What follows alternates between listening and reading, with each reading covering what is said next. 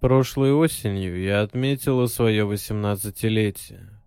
В пятницу отметила с родными и крестными, а в субботу с друзьями. Родители у меня хорошие, поэтому уехали на пару дней на дачу, чтобы нам не мешать.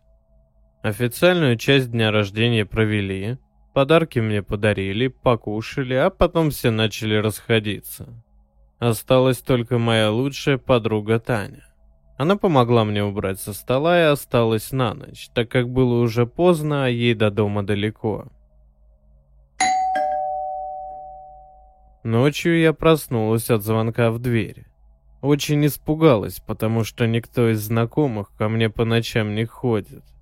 Поэтому я даже не встала, чтобы посмотреть в глазок. Танька проснулась позже и пошла открывать дверь, хотя я ее отговаривала. Вообще она очень смелая, и характер у нее боевой. Открылась дверь, и потом тишина. Я испугалась не на шутку. Встала и пошла в коридор. Вдруг дверь резко закрывается, и Таня бежит в комнату. У нее были стеклянные от страха глаза, руки дрожали. Я спросила, что случилось, но она и двух слов не могла связать. Через минуту в дверь снова позвонили. Теперь я была настроена решительно и пошла открывать. Таня меня на коленях умоляла не делать этого, но я хотела узнать, кто там был. Сначала я посмотрела в глазок, но никого не увидела. Подумала, кто-то балуется. Но дверь открыла. Там стояла девочка в розовом сарафане, а в руке держала игрушку. Волосы у нее были белые, что очень меня напугало. Я спросил у нее, откуда она здесь взялась, но не услышала ответа. Потом она поворачивается. У нее не было лица. Точнее, оно напоминало кровавое месиво без глаз, носа и рта. Она стояла передо мной, а у меня сердце от страха чуть не остановилось. Она тяжело дышала, будто хотела мне что-то сказать. Потом протянула руку.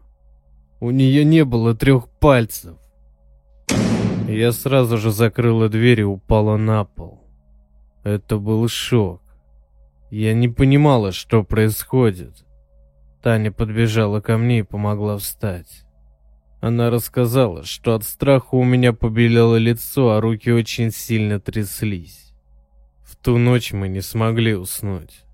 Просто сидели молча на кухне и пили кофе. В голове у меня до утра мелькали эти страшные кадры. Я не могла в это поверить. В 10 часов утра в дверь позвонила соседка. Очень милая женщина.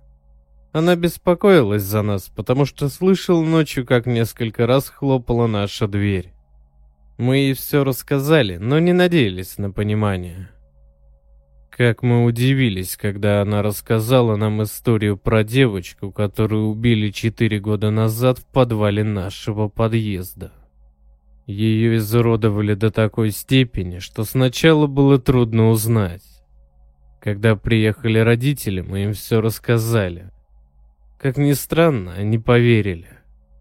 Вскоре мы переехали оттуда. До сих пор я вспоминаю это лицо. Никак не могу забыть.